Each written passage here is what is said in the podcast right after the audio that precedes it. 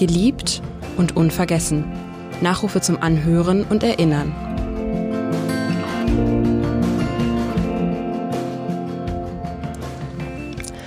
Barbara Kisseler, Kultursenatorin, charismatische Kämpferin für die Künste, Präsidentin des Deutschen Bühnenvereins. Geboren am 8. September 1949 in Asperden am Niederrhein, gestorben am 7. Oktober 2016 nach schwerer Krebserkrankung. Wer war Barbara Kisseler? Wie war Barbara Kisseler? Darüber spreche ich mit ihrem Nachfolger, dem heutigen Kultursenator Carsten Broster. Mein Name ist Jule Bleier. Lieber Herr Broster, Sie haben das Amt und damit ja auch das Büro von Barbara Kissler übernommen, auch am Anfang ihren Schreibtisch und ich glaube auch noch Bücher und Bilder ähm, sind in Ihrem Büro von ihr. Was ist das Erinnerungsstück, was Sie am meisten an Barbara Kissler erinnert? Ich weiß gar nicht, ob es ein Stück ist, das mich am meisten an sie erinnert. In der Tat in dieser Umgebung zu sein, in der ich ganz oft saß unter der Prämisse, das ist ihr Büro. Insofern ist das vielleicht ein bisschen ein Gesamtkunstwerk, was wir da so haben. Das ist es schon, wenn ich ein Stück herausgreifen würde, gibt es ein wunderbares Bild, das ihr geschenkt worden ist von einem Fotografen, das in Ostberlin vor dem Mauerfall aufgenommen worden ist, äh, sagen, wo so vier halbwegs verschrumpelte Kakteen in einem Fenster vor einer vergilbten Gardine stehen und darüber steht sozusagen Ministerium für Kultur, Veranstaltungsbüro. Ich glaube, das trifft ziemlich exakt ihren Humor, sozusagen sich da selber nicht zu ernst zu nehmen. Und das haben wir auf jeden Fall auch an der Wand hängen lassen, weil das, glaube ich, den guten Geist, sich selber nicht ernster zu nehmen, als man unbedingt muss, dann auch an den Mauern lässt. Sie wurden im März 2016 Staatsrat der Kulturbehörde und mussten Barbara Kissler schon sehr kurz ähm, danach vertreten, weil sie krankheitsbedingt nicht mehr arbeiten konnte. Vier Monate nach ihrem Tod sind sie dann selbst Senator geworden. Wie sehr haben Sie Ihre Expertise in dieser Anfangszeit vermisst und eben auch die Person Barbara Kisseler und was konnten Sie von ihr lernen? Nein, das war eigentlich ja ziemlich dramatisch, wenn ich das mal genau nehme. Wir haben uns seit Jahren, also ich bin ja auch 2011, als sie in die Stadt gekommen ist, auch in die Stadt gekommen, habe dann in der Senatskanzlei das Amt Medien übernommen und wir haben immer wieder Berührungspunkte im Zusammenarbeiten gehabt, weil das Themenfelder sind Medien und Kultur, die dann doch viel miteinander zu tun haben und wir haben uns immer gesagt, irgendwann arbeiten wir zusammen. So, und dann hatten wir das im März 2016 endlich geschafft und dann waren das nur fünf Wochen, dann war sie weg. Und in den fünf Wochen habe ich wahnsinnig viel mit ihr geredet, jeden Tag sicherlich ein bis zwei Stunden, in denen wir uns darüber unterhalten haben, wie das jetzt funktioniert, was wir in der Behörde gemeinsam machen wollen. Sie war da sehr offen, auch sehr klar. Ähm, Im Nachgang wurde mir auch bewusst, warum sie so klar war, weil sie, glaube ich, auch damit rechnete, dass ich da schneller alleine stehen könnte in der Übergangsphase zumindest, als mir das zu dem Zeitpunkt selber bewusst war. Hat sie Ihnen Und damals schon erzählt, dass sie Wir haben darüber gesprochen. Krank ja, war, ja. Das haben wir relativ früh gemacht. Ähm, aber dass das dann so schnell so endet. Und natürlich kannte ich die Behörde zu dem Zeitpunkt noch gut, so gut wie gar nicht. Das heißt, ich war selber derjenige, der auf einmal in so einer Art Praktikum in der Behörde da oben saß und gucken musste, dass die Dinge zusammengehalten worden sind. Und in den ersten Wochen operiert man dann ja immer noch unter der Prämisse, sie ist ja bald wieder da und man muss irgendwie nur Prozesse am Laufen halten. Und irgendwann stellt man fest, das stimmt so nicht wahrscheinlich oder man muss zumindest sich um das andere kümmern. Und da war die Mutmaßung, wie würde sie das machen? Schon eine wesentliche sagen Richtschnur äh, in der Art und Weise, wie man dann sich auch an Entscheidungsprozesse herangerobbt hat. Und das hat sich eigentlich in den Jahren danach noch fortgesetzt. Ich habe irgendwann mal gesagt in der Mitarbeiterversammlung, nachdem sie gestorben war, dass wir uns wahrscheinlich häufig in den nächsten Jahren die Frage, what would Kissler do? Also analog zu dem, what would Google do? Ne? Also wie verstehe ich die Digitalisierung? In dem Fall dann, wie verstehe ich die Kulturpolitik? Dass wir uns diese Frage stellen werden regelmäßig. Und ich stelle fest, das ist bis heute so. Also was sie geprägt hat in der Stadt, auch an einem positiven und leidenschaftlichen Bekenntnis zu Kultur als Wert an sich und nicht als Zweck für irgendetwas anderes. Das ist so tief drin in allen Beteiligten und das hat sich auch so tief in die Köpfe hineingebracht in den Jahren vorher, dass man da ganz wunderbar aufsetzen konnte und sie ganz viele Türen schon aufgestoßen, vielleicht auch die ein oder andere eingetreten und viele andere aufscharmiert hat, dass man da ein sehr gut bestelltes Feld dann gefunden hat. Und insofern begegnen einem Alltag immer wieder Dinge, von denen man weiß, die gibt es, weil Barbara Kissler sich damals darum gekümmert hat. Und das ist durchaus etwas, was auch eine sehr beglückende sozusagen Erfahrung ist, zu sehen, was das Wirken, wenn man das mit solcher Leidenschaft macht, dann auch tatsächlich in einer Stadt verändern kann. Das heißt, es wird noch viel über sie gesprochen, wenn sie ähm, auf Terminen sind, wenn sie unterwegs sind. Die Leute denken noch an sie. Wie wird über sie gesprochen? Was kommt da noch zutage? Also es wird natürlich noch über sie gesprochen. Das wird jetzt wie bei jedem Menschen dann weniger. Aber wenn man es anspricht, sagen, stellt man bei ganz vielen fest, sie, sie hat niemanden kalt gelassen. So, das heißt, wenn man anfängt, über sie zu reden, dann gibt's eigentlich immer Anekdoten, dann gibt's Erzählungen, dann ist dem einen das passiert, dem anderen das, dann ist dem einen vielleicht auch mal das aufgestoßen, dafür fand der andere das ganz besonders berührend oder herausragend. Sie war ein Mensch, der anstößig im positiven Sinne war, weil sie Menschen nicht so gelassen hat, wie sie sind, sondern sie angestupst hat mit dem Hinweis, da können wir doch noch was besser machen, verändert euch mal, setzt euch in Bewegung. Und daran erinnern sich Menschen. Und insofern wird über sie gesprochen, in der Regel in einem, immer noch in einem Unterton der Fassungslosigkeit, dass sie nicht mehr da ist. Das, glaube ich, ist immer schon noch ein Thema. Man hat manchmal noch das Gefühl, eigentlich kommt sie jetzt um die Ecke. Das war im ersten Jahr ganz oft so. Also Olaf Scholz hat ja auch in seiner Rede davon gesprochen, dass es diese Räume gab. Sie kam ja gerne zu spät. Immer so knapp zu spät. Und äh, böswillige Menschen würden sagen, das war Absicht. Ich glaube, das war keine Absicht, sondern das war einfach so, ne, weil immer noch was anderes zu tun und zu managen und zu erledigen war. Aber insofern hatte sie schon immer einen Auftritt, in dem sie den Raum nochmal durcheinanderwirbeln konnte, nachdem der sich gerade sortiert hat.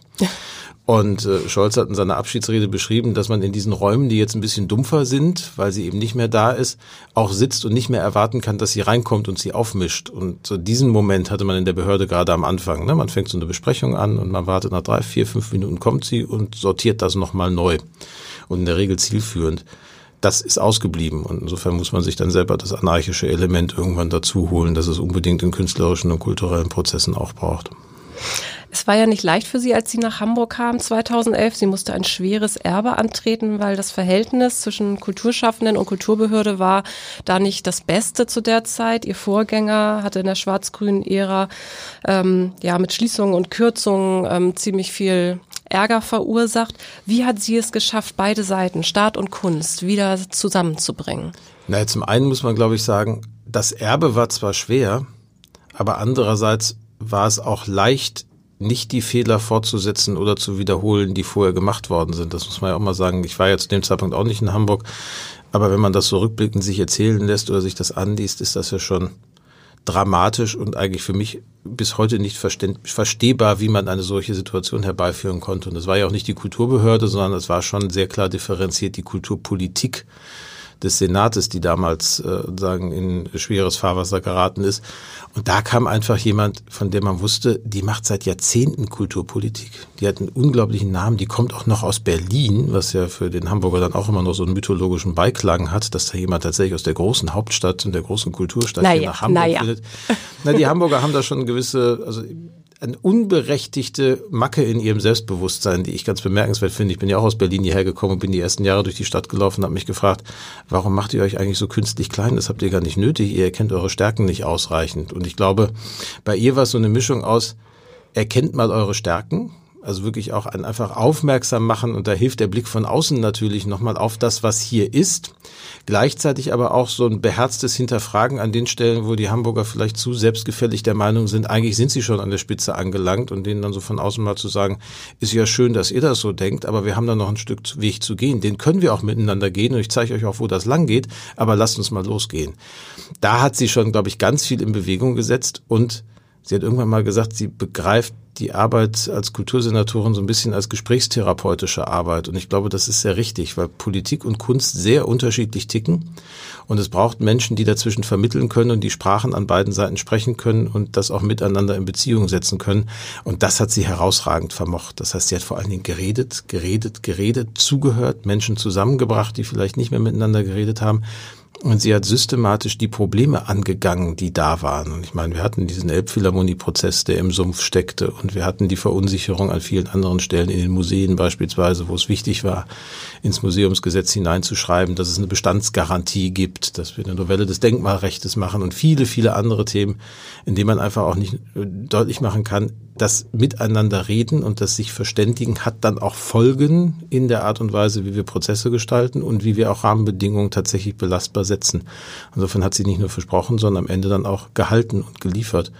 Und diese Mischung hat, glaube ich, alle am Ende sehr überzeugt festzustellen, da kommt eben nicht nur so die klassisch schöngeistige Interpretation von Kulturpolitik, nach dem Muster, ich halte am Sonntag ein geistreiches Grußwort und ihr findet mich alle intellektuell und ansonsten sorge ich dafür, dass das Geld fließt, sondern da war auch jemand, der politische Prozesse sehr profund und sehr präzise verstanden hat. Sie war ja vorher Chefin der Senatskanzlei in Berlin, hat also das Regierungshandeln organisiert und das ist sozusagen eigentlich der Maschinenraum von Macht innerhalb einer Verwaltung und den hat sie sehr geräuschlos, sehr effizient für Klaus Wowereit organisiert.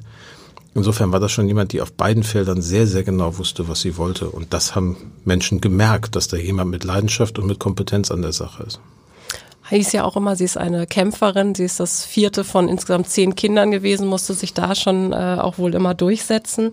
Sie hat sich auch sehr eingesetzt für das Gängeviertel. Ähm, da hat sie sich auf die Seite der Hausbesetzer geschlagen. Sie hat einmal gesagt, es darf nicht sein, dass ein Ort in der Stadt von Künstlern trocken gewohnt und dann der Verwertung übergeben wird. Wie viel Respekt hat ihr dieser Einsatz eingebracht? Der hat ihr Respekt eingebracht. Der hat ihr auch Kritik an anderer Stelle eingebracht, weil natürlich Prozesse wie das Gängeviertel von anderen Ecken sagen auch kritisch beäugt werden, nach dem Muster, mit welcher Berechtigung passiert das, darf man das so machen. Sie war da immer sehr klar und hat ihre Stimme sehr klar erhoben, hat aber auch genauso klar gesagt, das sind die Spielregeln und Bedingungen, unter denen das funktionieren kann. Das war ja der zweite Punkt, der dann auch dazu gehört. Also in welchem, in welcher Gemengelage lässt sich ein Gängeviertel in der Innenstadt an dieser Stelle dann auch dauerhaft sichern? Und das ist ja ein Prozess, mit dem wir bis ins letzte Jahr hinein zu tun hatten, wo wir dann erst endgültig die Vereinbarung miteinander auch getroffen haben und äh, das als Stadt zusammen hinbekommen haben. Aber möglich war das nur, weil sie so früh, so klar, so deutlich sich dazu bekannt hat, dass wir diesen Ort brauchen. Und das hat dann eine Prägewirkung und sie hat eine natürliche Autorität gehabt, bei der sich, glaube ich, der eine oder andere zweimal überlegt hat, ob er ihr widerspricht. Und das tut der Kunst und der Kultur dann ja auch manchmal ganz gut, wenn da jemand einfach mit so einer Entschiedenheit, aber auch fachlichen und sachlichen und persönlichen Autorität auftreten kann und sagen kann, so ist das jetzt. Und dann zuckt man oder zuckten andere und überlegten sich, sage ich jetzt was dagegen? Und in der Regel sagt, nee, lasse ich, weil ich gerade keine besseren Argumente habe. Und auch das hat wahnsinnig geholfen dabei. Sie wurde ja auch als äh, Kämpferin ähm, oder äh, als Anwältin der Kulturschaffenden bezeichnet. Was war sie denn eigentlich mehr? War sie mehr Politikerin oder Liebhaberin der Künste? Ich glaube, sie war beides und man kann das auch nicht. Also ich könnte jetzt kein Mischungsverhältnis zwischen den beiden benennen. Ich weiß auch nicht, ob das ein, nicht ein künstlicher Gegensatz ist. Sie beherrschte die künstlerische Klaviatur. Auf jeden Fall. Das heißt, sie konnte sich in den verschiedenen Sparten auskennen, hatte ein besonderes Herz fürs Theater, hat im Theater sagen jeden Aspekt sagen vollständig durchdrungen und dann mit hoher Leidenschaft äh, sich auch drum gekümmert. Aber sie hatte immer ein klares Verständnis für politische Prozesse und auch für die Zwänge, in denen man sich bewegt, wenn man politisch sich um die Kunst kümmert. Und sie wusste drittens, und das ist vielleicht das Entscheidendste, dass es zwischen diesen beiden Bereichen auch eine Demarkationslinie geben muss. Also dass immer dann besonders schwierig wird, wenn sagen Kunstliebhaber mit den Mitteln der Politik jetzt versuchen, selber Kunst zu machen. Und zwar gar nicht unbedingt in dem Sinne, dass sie jetzt selber was schaffen, aber dass sie der Meinung sind, Menschen sagen zu müssen, was sie denn besser schaffen sollten, damit das irgendwie ästhetisch oder qualitativ oder strategisch anspruchsvoller werden würde. Dem hat sie sich immer sehr enthalten und das aus guten Gründen, weil sie, glaube ich, sehr genau wusste, dass diese beiden Felder eine jeweils sehr eigene, sehr distinkte Logik haben, die in Konflikt zueinander stehen muss, aber wenn man diesen Konflikt produktiv gestaltet, Dinge hervorbringen kann, die man nicht schafft, wenn man vorher nicht ein Bewusstsein für diese sozusagen Konflikthaftigkeit dieser Situation dann auch mitbringt. Und insofern weiß ich nicht, ob sie sich festlegen würde, was sie eher ist. Ähm, sie ist definitiv ein Zoo an Politikern gewesen und sie ist definitiv ein Mensch gewesen, der so tief in jeder kulturellen Frage und künstlerischen Frage drin war, wie ich ganz wenige andere vorher erlebt habe. Sie ist ja nie in eine Partei eingetreten, war ja bis, äh, war ja immer parteilos. Ist das auch, äh, ist das ein Grund, weshalb sie nie zu einer Partei wollte, weil sie sich da so ein bisschen äh, frei fühlen wollte? Oder hat ihr einfach äh, keine Partei? Die war natürlich immer in einer SPD-Regierung, äh, aber hat sich nie durchringen können, der SPD beizutreten. Wissen Sie warum? Ich, wir haben da nie intensiv drüber gesprochen. Wir haben das mal ganz am Rande gemacht, weil es mir am Anfang ähnlich gegangen ist. Ich habe vier Jahre lang sogar für die SPD in der SPD-Parteizentrale gearbeitet, bevor ich Mitglied der SPD geworden bin und hatte mir so mein Sprüchlein zurechtgelegt, warum ich das nicht werden wollte bis ich das dann irgendwann nach vier Jahren, als ich für Gesine Schwan gearbeitet habe und ihr Pressesprecher bei ihrer ersten Kampagne gewesen bin, ihr das dann aufgesagt hat und Gesine nur die Augenbraue hochzog und ich merkte irgendwie offensichtlich ist diese, sagen sich selbst zurechtgelegte Begründung etwas schal geworden. An dem Abend bin ich dann eingetreten.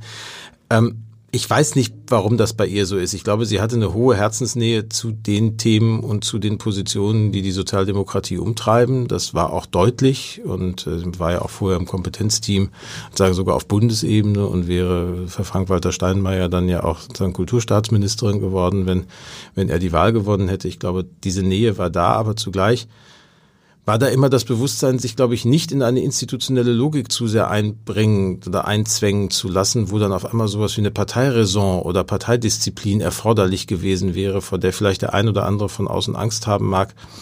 Ich halte das ja für ein bisschen und hätte da, wenn wir mehr Zeit gehabt hätten, sicherlich mit ihr nochmal gesprochen, für eine Sorge, die man, glaube ich, nicht haben muss, weil unsere Parteien momentan eigentlich mehr widerständige Köpfe brauchen, auch mehr Köpfe brauchen, die weiter denken, als es so ein Alltagspragmatismus manchmal nahelegt. Und da wäre sie definitiv jemand gewesen, der die sagen intellektuellen Diskurse auch an der Partei bereichern könnte. Aber ich habe hohen Respekt davor, wenn Menschen sagen, das will ich nicht. Ich will das außerhalb einer Partei machen. Damit bin ich noch mal freier und habe noch mal auch eine höhere Glaubwürdigkeit, zumindest in der Eigenwahrnehmung, auch gegenüber Künstlerinnen und Künstlern.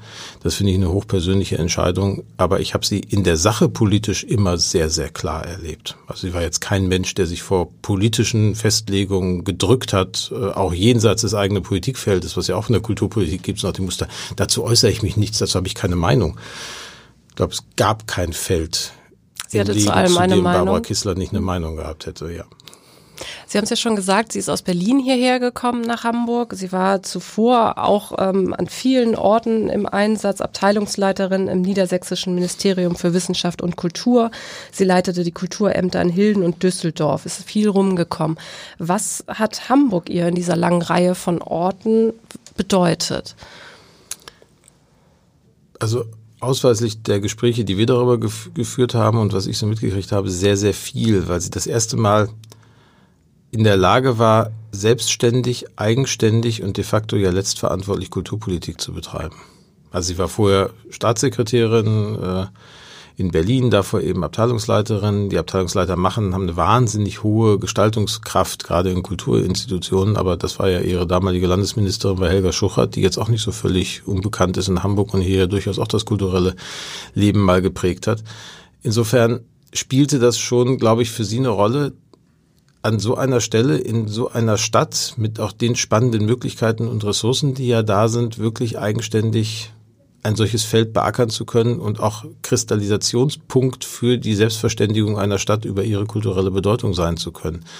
Da hatte ich schon das Gefühl, dass ihr das sehr, sehr viel bedeutet hat und dass sie gerade den Kontrastreichtum und die Spannung, die auch die äh, Gesellschaft Hamburgs ja mit sich bringt, sehr geschätzt hat als auch eine kulturelle Ressource, die man, sagen wir mal, ganz anders zum Schwingen und zum Klingen bringen kann. Und ich erinnere mich an so an so manchen Satz von ihr, der immer in die Richtung ging, äh, dass sie glaubt, dass hier eigentlich die Ressourcen für auch ein republikanisches und für ein aufgeklärtes Kunst- und Kulturverständnis vielleicht größer sind als an jedem anderen Ort in Deutschland. Und dass man aber daran arbeiten müsse und auch politisch die Rahmenbedingungen dafür schaffen müsse, dass das dann auch zur Geltung kommen müsse. Und das war schon etwas, da merkte man, dass sie dafür brennt und dass sie dafür ja auch so sehr brennt, dass sie in dem Moment, in dem sie krank wurde, ja nicht gesagt hat, ich ziehe mich zurück, sondern sagen ja bis zur Selbstaufgabe und bis an die Grenzen des auch physisch Machbaren und Möglichen im Amt geblieben ist und sagen jede Chance genutzt hat, hier weiter zu gestalten, weil sie wirklich glaubte, ich habe hier eine Aufgabe zu erfüllen, diese Elbphilharmonie fertigzustellen und zu eröffnen als ein großes Projekt, aber auch dafür zu sorgen, dass der Rest der Stadt funktioniert. Also so eine Sache wie im Jahr der Elbphilharmonie-Eröffnung zu sagen, wir machen da auch noch im Sommer Theater der Welt und wir machen Theater der Welt, dieses große internationale Festival, nicht in der klassischen Formation, dass wir sagen, ein Stadttheater organisiert das, sondern wir packen noch ein internationales Produktionshaus wie Kampnagel mit dem Thalia Theater zusammen und dann machen die das gemeinsam, also auch noch ein Experiment in dieser Größenordnung zu machen. Dafür muss man eine Energie und eine Leidenschaft in der Sache haben und auch ein Glauben an diesen Standort und an die Kraft dieser Stadt haben, die unerschütterlich sind. Und ich glaube, das war bei ihr tatsächlich so. Sie haben es eben schon angesprochen, die Elbphilharmonie, die hätte sie wahnsinnig gerne mit eröffnet. Das ähm, hat leider nicht mehr ähm, funktioniert. Ähm, was würde sie heute zur Elbphilharmonie wohl sagen? Ach, ihr würde sicherlich was Spöttisches einfallen, erstmal, um das sozusagen zu eröffnen. Und dann wäre sie, glaube ich, sehr glücklich darüber, erstens, wie viele Menschen dieses Angebot wahrnehmen, wie sehr sich auch ihre Prognose bewahrheitet hat, dass das nichts wird, was einfach nur ein Umschichtungsprozess zwischen Leishalle und Elbphilharmonie wird, was ja eine Sorge war. Nach dem Muster steht die Leishalle leer. Da hat man gesagt, nein, wenn wir attraktive Angebote schaffen, dann wird auch zusätzliches Publikum da sein. Das ist der Fall. Wir verkaufen dreimal so viele Karten, wie das vorher der Fall war. Und dass es gelingt, auch mit eckigen, mit nicht sofort publikumsgängigen Formaten viel, viel mehr Menschen anzusprechen als an vielen, vielen anderen Orten und diesen besonders schönen Beifang zu organisieren, dass Menschen vielleicht wegen des Saals in ein Konzert gehen, aber beglückt durch das, was sie dann dort hören und erleben, den Saal wieder verlassen und sich Dingen ausgesetzt haben, denen sie sich vielleicht nie ausgesetzt hätten, wenn es nicht dieser Saal gewesen wäre. Und ich glaube, daran hätte sie eine diebische Freude gehabt, dass diese Wette tatsächlich aufgeht und funktioniert, dass man Menschen mit viel, viel schrägerer Kunst konfrontieren kann, als sie sich das selber zutrauen, einfach weil man sozusagen die Verpackung ändert, wenn ich es mal so sagen will. Und sie würde uns sicherlich dazu antreiben momentan, dass sie sagen würde, was wir ja auch versuchen zu realisieren, wenn ihr diesen Bau jetzt habt und wenn ihr diesen Leuchtturm jetzt habt und wenn ihr dieses, wenn man so will, Neuschwanstein äh, der modernen Architektur und der klassischen Musik in Norddeutschland als Wahrzeichen ja durchaus auch im ikonischen Haushalt äh, Deutschlands mittlerweile habt, dann nehmt jetzt bitte auch die Verantwortung wahr und sorgt dafür, dass ihr auch darüber hinaus Kulturstadt bleibt und da werdet, wo ihr noch nachlegen müsst. Da würde sie uns sicherlich alle miteinander gerade ordentlich durch die Stadt treiben. Die Elbphilharmonie ist auf jeden Fall etwas, was sie auch ähm, hinterlassen hat, weil sie hat es auch geschafft, dieses schwierige Projekt eben zu einem guten Ende zu führen.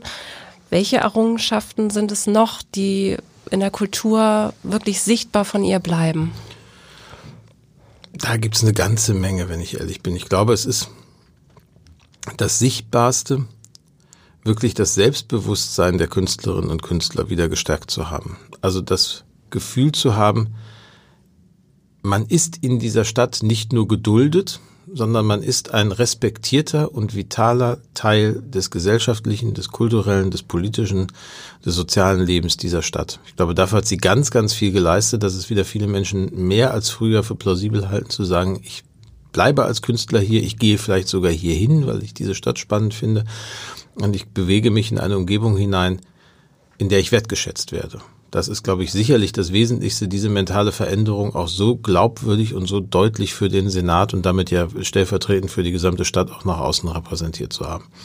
Darüber hinaus ist es sicherlich ihre, sind es ihre Vitalisierungsimpulse in den gesamten Bereich der Theaterlandschaft der Stadt hinein, wo sie viel geleistet hat und generell das Gefühl, vielen Künstlerinnen und Künstlern gegeben zu haben, dass hier eine Politik stattfindet, die sich um die Belange von Künstlerinnen und Künstlern kümmert und auch die Probleme ernsthaft lösen will, die auftauchen. Ich glaube, Menschen merken sehr schnell, wenn da jemand sitzt, der oder die nur so tut, ob man was verändern will, oder der oder die tatsächlich was macht, wenn wir denn einen Veränderungsprozess auch einleiten und dann auch zählbar sich was verändert. Und da war sie immer klar jemand, bei dem man nach einem Jahr feststellen konnte, da hat was geklappt oder genauso klar auch aus dem Gespräch rausgehen konnte mit der Ansage, ist eine tolle Idee, machen wir aber nicht, weil das nicht passt gerade, weil wir das nicht hinbekommen, weil wir uns damit übernehmen oder weil wir nicht finden, dass das jetzt zu diesem Zeitpunkt so sein musste. Diese Klarheit hatte sie auch und die hat ganz viel dann auch damit zu tun, dass ich Vertrauen bilden kann in das Handeln von Menschen. Insofern sind das schon die Punkte, die, glaube ich, bleiben. Und das Letzte vielleicht, das ein oder andere Mal sicherlich auch das Gefühl bei, bei Künstlerinnen und Künstlern, da ist jemand, die versteht, wie wir ticken. Also so eine Sache zu machen wie den Kunstbeutelträger, den es mal zwei, drei Jahre gab, da kann man schon sagen, es gibt ein gewisses Spannungsfeld zum Zuwendungsrecht. Also ich gebe jemandem eine Summe in die Hand, sage, du darfst anonym dir aussuchen, wer die Summe kriegt und dann kriegt er die auch. Das war ja die Idee und keiner weiß, wer das ist. Hat dazu geführt, dass wir ein paar der Vergabemechanismen von Förderung im Bereich der freien bildenden Künste nochmal neu uns angeguckt haben und war, glaube ich, eine sehr wichtige und wertvolle Intervention. Und zu sehen, da sitzt jemand, die macht sowas einfach. Auch wenn vielleicht die sozusagen Finanzbehörde da etwas argwöhnisch drauf guckt und man dreimal mehr begründen muss, warum man das jetzt für ein adäquates und angemessenes Verfahren hält, ist auch wiederum eine Vertrauensmaßnahme und das Gefühl, da funktioniert was. Insofern, was bleibt, was ist Ihre größte Errungenschaft? Das Vertrauen von Kulturschaffenden und Künstlerinnen und Künstlern in die Stadt gestärkt zu haben. Sie war ja selber auch Theater-, Film- und Fernsehwissenschaftlerin und Germanistin. Was war denn privat Ihre liebste Kunst? War es das Theater, was Sie schon angesprochen haben? Also sie war, glaube ich, permanent im Theater. Ansonsten war es, glaube ich, der Kriminalroman, wenn ich ehrlich bin. Sie hat leidenschaftlich Krimis gelesen, hat auch alles andere gelesen, aber vor allen Dingen leidenschaftlich Krimis und hat auch leidenschaftlich ganz vielen Leuten bis hoch zu unserem jetzigen Bundespräsidenten Krimis empfohlen.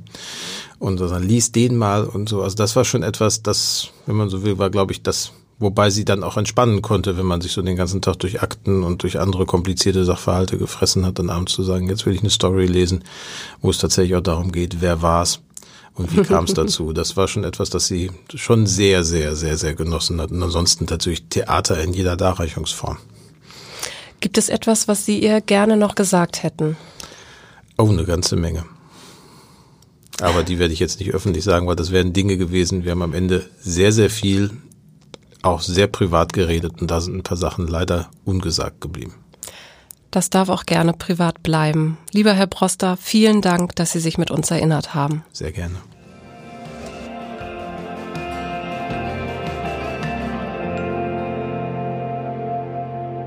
Weitere Podcasts des Hamburger Abendblatts finden Sie auf abendblatt.de slash podcast.